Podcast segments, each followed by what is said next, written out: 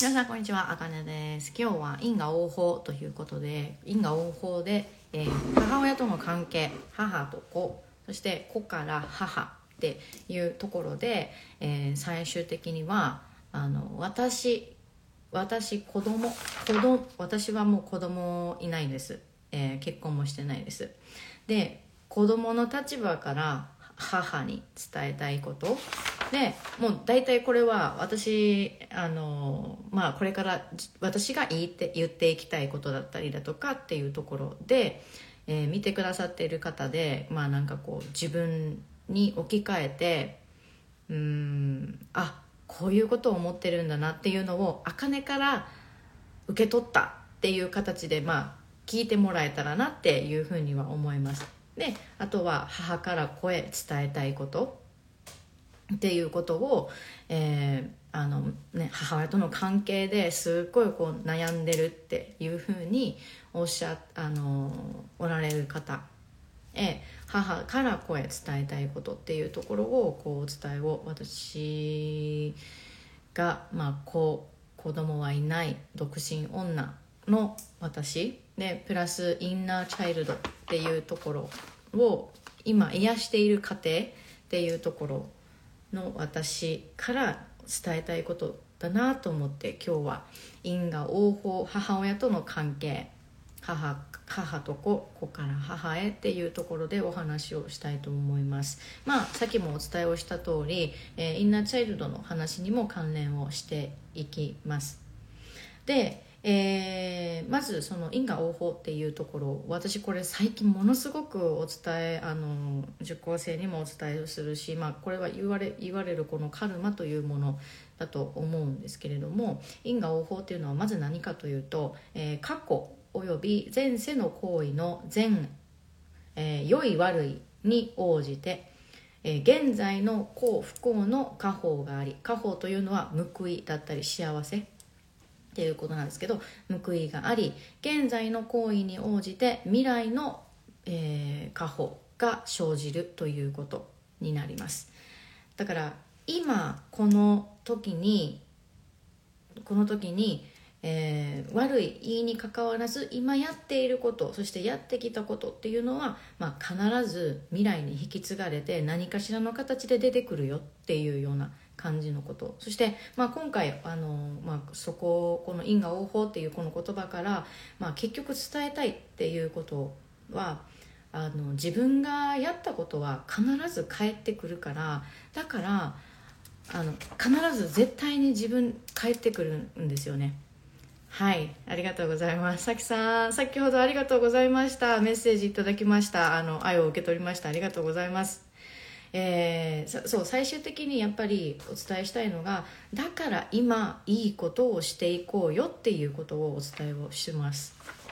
で、えー私と母の関係っていうところから、まあ、お話をすると私が母親との関係が悪かったっていうのはもう生まれた頃からもうここでもう生まれた頃から私がおぎゃーってなってた時からもう摩擦が起きていたんですよね。で、えーまあ本当にこう本格的に自分が、えー、と母親だったり父親だったりっていうところで恨みを持つようになったのそのきっかけっていうのが母と父の離婚っていうところが私の中でものすごくライフイベントというかビッグなイベントだったんです。で、えーこれがもう本当にきっかけででうんなんて言ったらいいんだろうな。例えばじゃあ離婚をする前ももちろんそうなんだけれども離婚してからで私は母と一緒に過ごすっていうところが多かったんですね。母母に引き取られたっていうところなんですけど母が私と一緒に、まあ、離婚する前に2人でいる時もちょっと様子がおかしいなっていうふうに思う時はあったんです。でも離婚してからそれがものすごくエスカレートするっていうところがある。私も大人になっている。けれども彼女は彼女も大人になっている。でも大人になりきれてなくてもエゴがすごくこうバーンと出てしまう。そしてやっぱり家族っていうのって本当にもうちっちゃな頃から一緒にいるからもう無意識にこ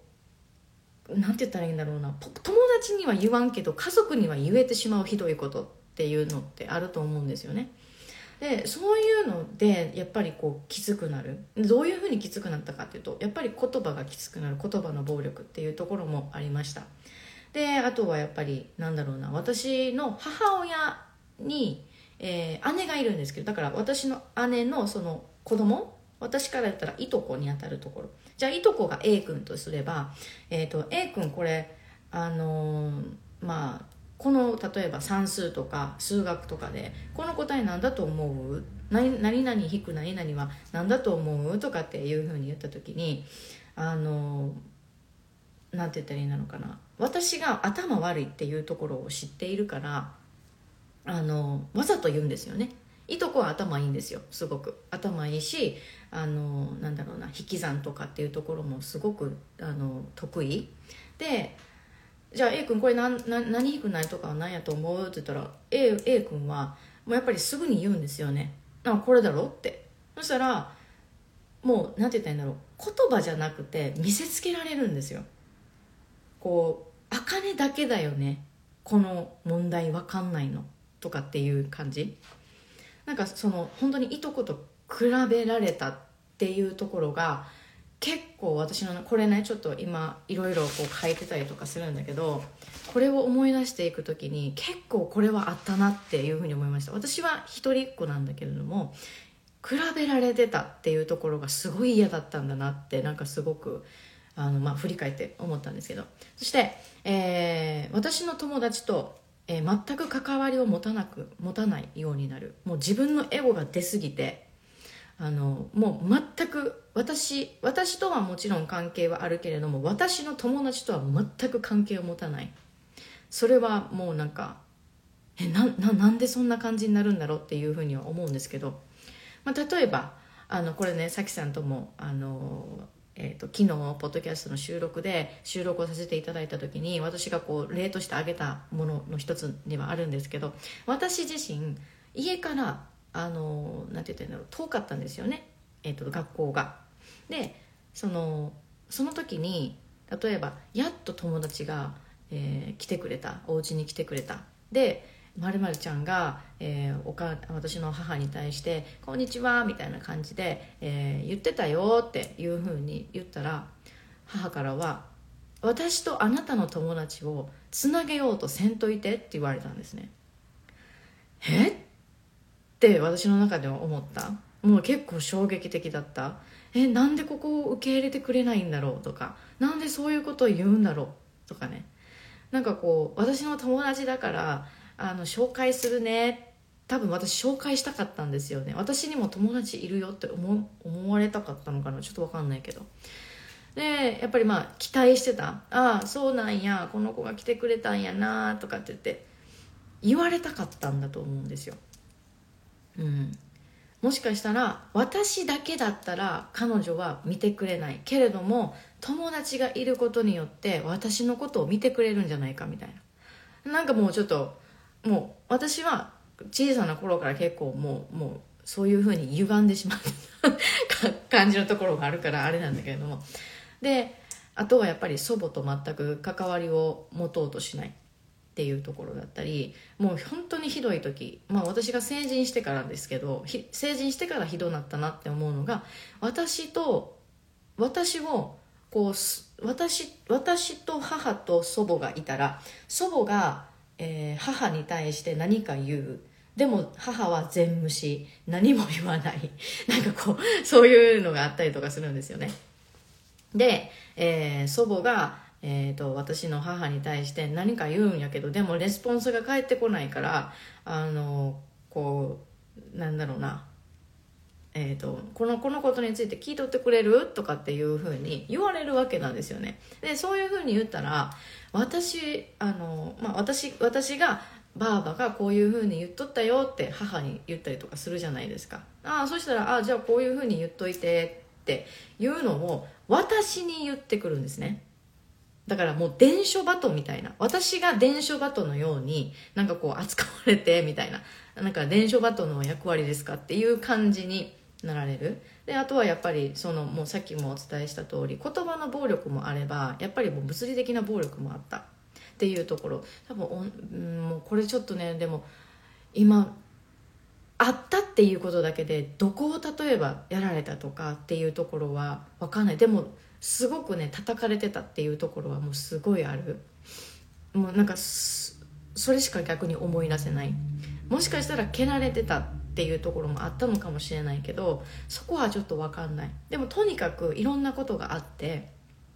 でそこからあのこうなんて言ったらいいのかな。なんて言ったらいいのかね。うん自分が大人になった時。で大人になってきている時。そしてなってきている時に私無意識だから今まで気づかなかったんだけどでもやっぱり母に対してやっぱりこの恨みであったりだとかなんで分かってくれないのの反対側をあの態度に出さ出してたんですよ。なんで分かってくれないのが根底にあるんだけどあのなんて言ったらいいんだろうな。分かってくれよ。っていう察してくれよみたいな。なんかそういうので態度に出ててそれの態度に出てたのが無意識に出てたっていうこと。できつく当たってた。っていうのがあのあったんですよね。でこれって私が母にやられてきたことだったりとかするんですよ。そう。でねここで何て言ったらいいんだろう。そのきつく当たってしまったことがあった。そしてもうその時は例えばじゃあ暴力ではないけれども本当にあれはあの家庭崩壊する寸前、まあ、このままじゃ本当にやばいな私っていう時だった。で家族じゃなかったら多分もう縁切れてた。っていう。もう何て言ったらいいんだろう。一緒に住めないっていうぐらいのレベルだったんですよね。でまあこの話っていうのが例えばじゃあ例えばというか因果応報と何が関係があるかっていうとこれあの俯瞰してこうあのね母と当時の母もしくは今の私当時の私が思ってたこと。うんそうじゃないな。今の私から見て母を見た時そしてえー、当時の私を見た時をあの、まあ、俯瞰してちょっとバーンと見てみたら母の立場でだったらやっぱり自分がやったことっていうところがやっぱり時差はあったとしても必ず帰ってきてるっていうところが私の中ではあの思いました。ああこれ因果応報だよねっていう。それが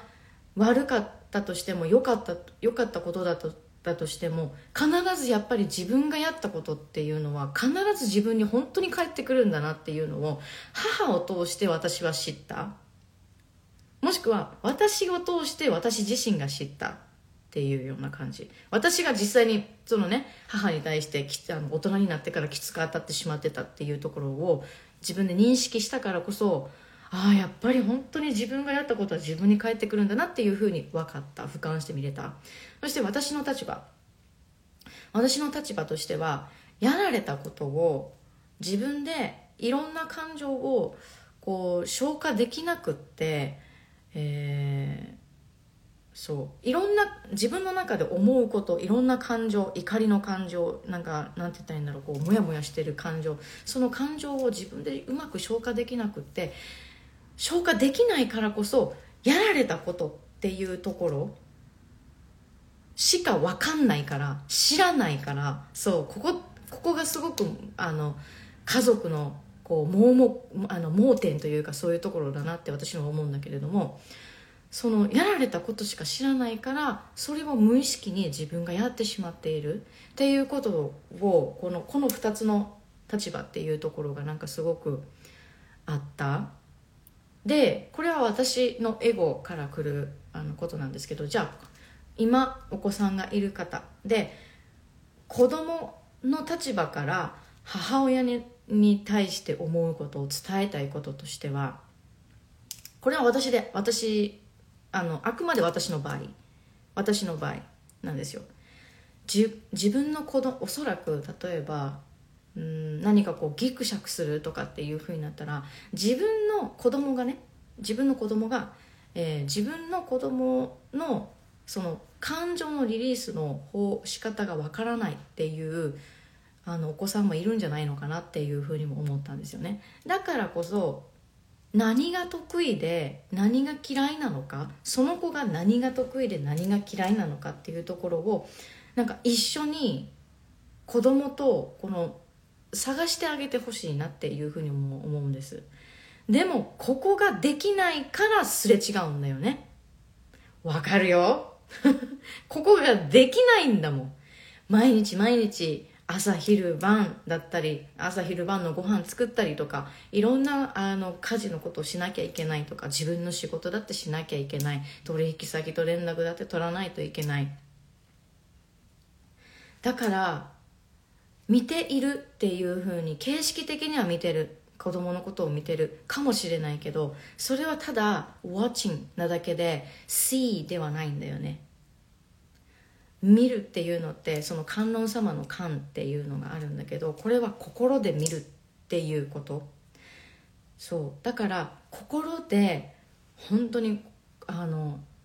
今のこの自分もうそういうふうにされてる人たくさんいると思うの。たくさんいると思うから茜かねから言われなくても分かってるよっていう人もいると思う。でもこの話を聞いてて胸の辺りがチクチクチクチクする人。はあこれなんかちょっと聞いててざわざわざわざわするなっていう人。もしかしたらこれがタイミングなのかもしれない。心で見てあげるっていうこと。何が得意で何が嫌いなのか。これを一緒に子供と探してほしいなっていうふうに思う。でリリースの仕方感情のリリースの仕方っていうのは本当に人それぞれ。子供人子供が10人いればもう10人の通りのリリースの仕方がある。それが例えばこれは私のクライアントさんでもそうなんだけどもうただただ泣くっていうクライアントさんもいればあの絵を描いて自分の感情をリあのリリースする自分のこう思っていることを絵っていうこのアートで自分で癒してあげられるっていう人もいるのね。そう。もしくは笑ったりだとか踊ったりだとか泳ぐっていう人もいると思う。そして、えー、言葉でリリースするっていう人もいると思う。でいろいろあるの。でそこを本当に見てほしい。心で見てほしいなっていうのが私か私が伝えたい、まあ、子からこの立場から母へ、えー、伝えたいこと。そして母から子へ伝えたいこととしてはこれあのこの前この前というか昨日ね、えー、ポッドキャストの収録をさせてもらったさきさんと、えー、話したんだけれども私もそうだったからこれ多分私もそうだったしさきさんもそうだったの。だからこれもしかしたら他の人もこういうふうに思ってる人多いんじゃないかなって思うんだけれども母から声伝えたいこと。私自身ね。私自身に。私は子だから。母の子だから。で本当にね愛し方が分かんない親もいるのよ。子供を産んだけど愛し方が分かんない親っているの。で私の母がなんか今さあの親ガチャとかね親ガチャ失敗とかねなんかそういうのよく聞くでしょ？あれ？なんどういうことって？もう自分のせいだ誰かのせいにしてるだけなんだよねあれは。っていうふうにしか私は捉えな捉捉えられなくて。で実際、えー、私はその母からあの私のことが可愛くないっていうふうにあの思ってたっていうのを実際言われたことがあるぐらいあの母は自分の子子供あもうねいろんななんかさあの情報あるじゃない？パンパースのさおむつの CM でもさ可愛い子供がさあのモデルとなってるじゃない？で自分が子供を産んだらああいう子供が生まれてくるんだろうなって多分絶対思うと思うの。思うと思うの。でも実際生まれたらえ？なんかえ想像と違ったんだけどなんか愛せないとかね。絶対にあるの。そこがどこのそそういうそういう感じで思って可愛くないと思ったのかそれともいやもう世話するのに本当に精一杯でもう本当になんかもうはあ私もう寝たいって思ってるのにでもなんかわーわーわめくしいとかだから可愛くないって思ったのかそれは分かんないけど。でもまとめるとあの母は母なりの愛情表現であなたに伝えているよっていうところはあのこう私はお伝えただお伝えしたい。理解してほしいじゃなくてただお伝えするだけ。これをお伝えします。でもあのでもというかその愛情表現っていうのがさっきも言ったように感情のリリースの方法が一人一人違うっていうのと同じように愛情の表現っていうのがやっぱり一人一人違うわけよね。母も人だから一人の人だからあの愛情の表現の仕方っていうのは絶対に何か違うと思う。で母は母なりの愛情表現。であなたに伝えている。それが言葉なのか態度なのかそれは分からないけれども無言なのかそれも分からないけど。でも私と同じように母親とあなんだろうなこう母親にこう母母親とうまくいってないとかそういうふうに思っている人の中ではやっぱり私これ本当に思うの。思うことが一つ。でそしてさきさんも思っていたことが一つ。自分がこういうふうにこうなんて言うんだろう。こういうふうに欲しいっていう愛情表現をくれてないっていうふうに思う思っているだけかもしれないのね。これねちょっと難しいところではあるんだけれども自分が求めていない愛の表現っていうところを彼女がしているから母親がしているからだから彼女の愛に気づかない。このこういうような愛情じゃなかったら私は嫌なのっていうふうになんかもう一人で騒いでるみたいな感じ、うん、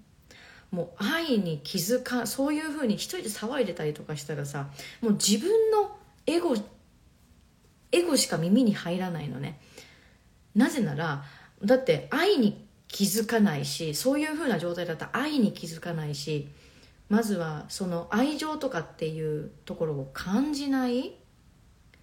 そして愛情を受け取れない。なんで受け取れないのかとかって言ったらやっぱり恨みつらみとか嫉妬とかそういうところがあるからなんだよね。でもあるからダメっていうわけじゃなくてそれも持って持ってていい自分っていうところをまず自分で理解してない。とかっていうところがあると思う。はいありがとうございますともこさん。来ていただいて。そう因果応報母と子子と子と母子から母へっていうところでお話をしてます。はいありがとうございます。あかねさんって。嬉しい。はい。そうだから自分が求めていないかあの彼女がね母親が自分が求めていない表現をしてきたとしてもそれもあ母の愛情の表現の一つかもしれないなっていうふうに一度考えてみるのはどうだろうという、えー、まあサジェッションというかご提案なの。そう因果応報仏教だよね。本当に仏教だと思う。でも私仏教のこの哲学本当に大好きだからあのまあもうねもうあのなんだろうなお祈りとかもう最近ももう包み隠さず私出してるんだけれども。はい。因果応報は本当に深いです。はい。であのねその今母親とうまくいってないとかあとはこあの友達と母あのうまくいってない、えー、あとはなんだろう祖母とうまくいってないいろんな言ってなうまくいってないこといっぱいあるからあると思うんだけどそこでねじゃあうまくいっていないのであればプラスコミュニケーションで自分が突っかかってるなって思うのであれば相手が言ってる言葉母親が言ってる言葉っていうところをもう一度耳を澄まして聞いてみてほしいの。嫌だよ。聞くのも。見るのも嫌だよ。嫌だし「なお!」ってなるよ。絶対に。なるの。でもここを「ノー」ってなってる自分っていうのがいるっていうところここを知らないと母から今までされたこと母から今まで言われたこと？それが自分の中であの消化しきれなくってまだその母から言われたことに対してすごい自分で怒っているからその怒りを母じゃない人にぶつけてしまう。そう。母からされたことを周りにして最終的に何が起こるかっていうとあなたが生きづらくなる。だよね。なんで生きづらいかっていうと自分自身を認めてあげられてない。イライラしてる自分怒ってる自分あブサイクって思ってる自分。もしかしたらこれはちょっとあ自分のことをブサイクってね思っている自分。なんかそういうのが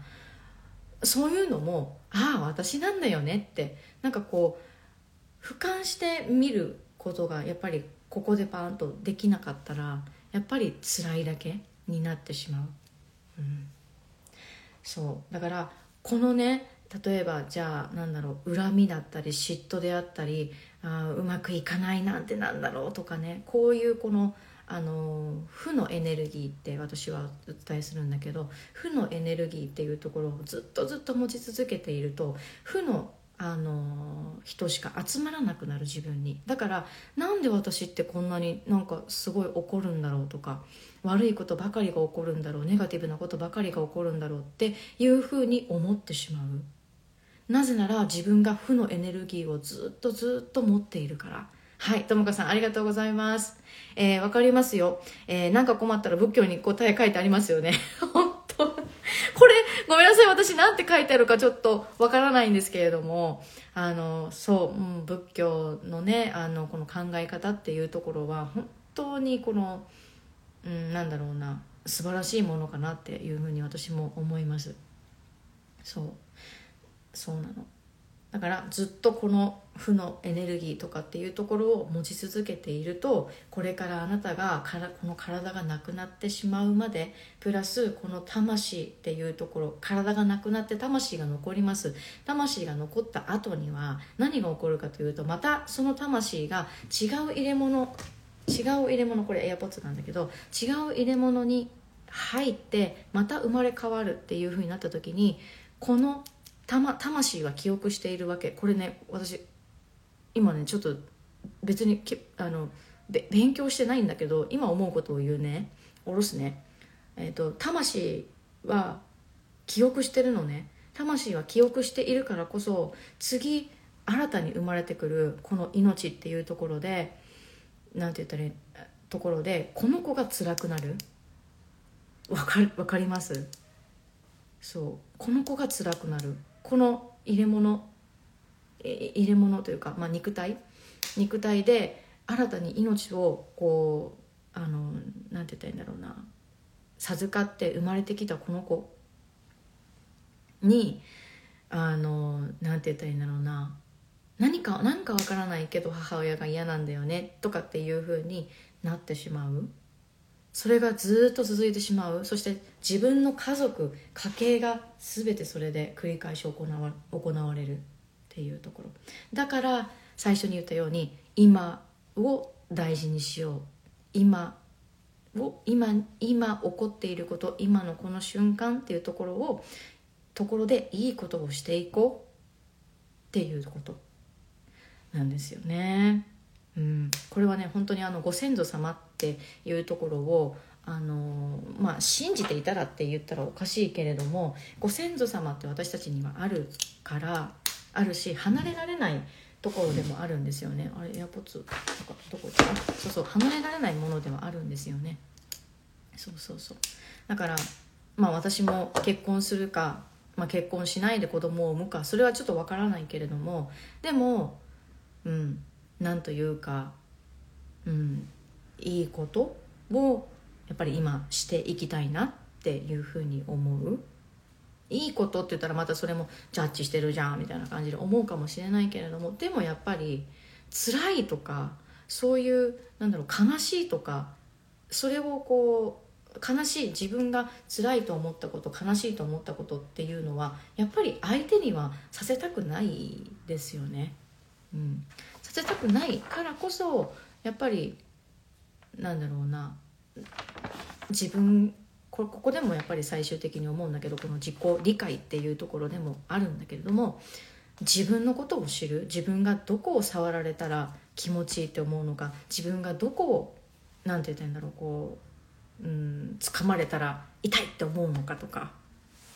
いろんなことを自分で体験をしていってあの自分を知っていってそしてあやっぱり全ては自分っていうところが発したものが、えー、あの時差となってその反応が返ってくるっていうところ。これが何て言ったらいいんだろうなあるんじゃないのかなっていうふうに思います。だから最終的にここを理解しあの何て言ったらいいんだろうなできる、まあ、きっかけとなれるこのビデオであればいいんですけどこれを理解したらあの相手のせいにはしなくなるっていうふうにも思うし母が悪いんだとかあの人が悪いんだとかそういうことは考えなくなる。最終的にこうそそれを思ったとても最終的に考えなきゃいけない戻って考えなきゃいけないところっていうところは自分っていうのを気づいたらあ自分がやったことなんだ。自分がやったことだから今ここで出てきてるんだよね。っていう。なんかそれがねこう分かるんじゃないかなっていうふうに思います。だから過去今未来っていうのは一つの線でつながれていてこれが過去だからここ今だからここ、えー、未来だからここっていうふうにこういうふうにえっ、ー、と何て言ったらいいんだろうなこう斜めに斜め右右右上がり右上上がりになっているわけではなくてもう本当に一直線上に過去と未来あ過去と今と未来がある。それには何の差もないしっていうところ。なんかねすごくね私これ伝えたいなって思いました今日。この因果応報っていうところで母親との関係私が、えー、経験した母親との関係っていうところであ自分がやったことっていうのは必ず未来に引き継がれるんだな。そして因果応報なんだなっていうのってあいうのをなんかこうつながったので私は 今日お伝えをしました。で、えー、次、えーえーと、私がえっ、ー、とねあこれこれこれこれ次私が IG ライブを例えば明日もしくは明後日もしくは来週とかあの IG ライブができる、えー、時間があるあ時間を見つけたら次のビデオではあの IG ライブではあのあり方がぶれることについて自分の在り方が分からなく分からなく自分の在り方が分からなくなる理由について、えー、お話をしようと思います、えー、今日のお話は母親との関係因果応報という話でした。バイバイ。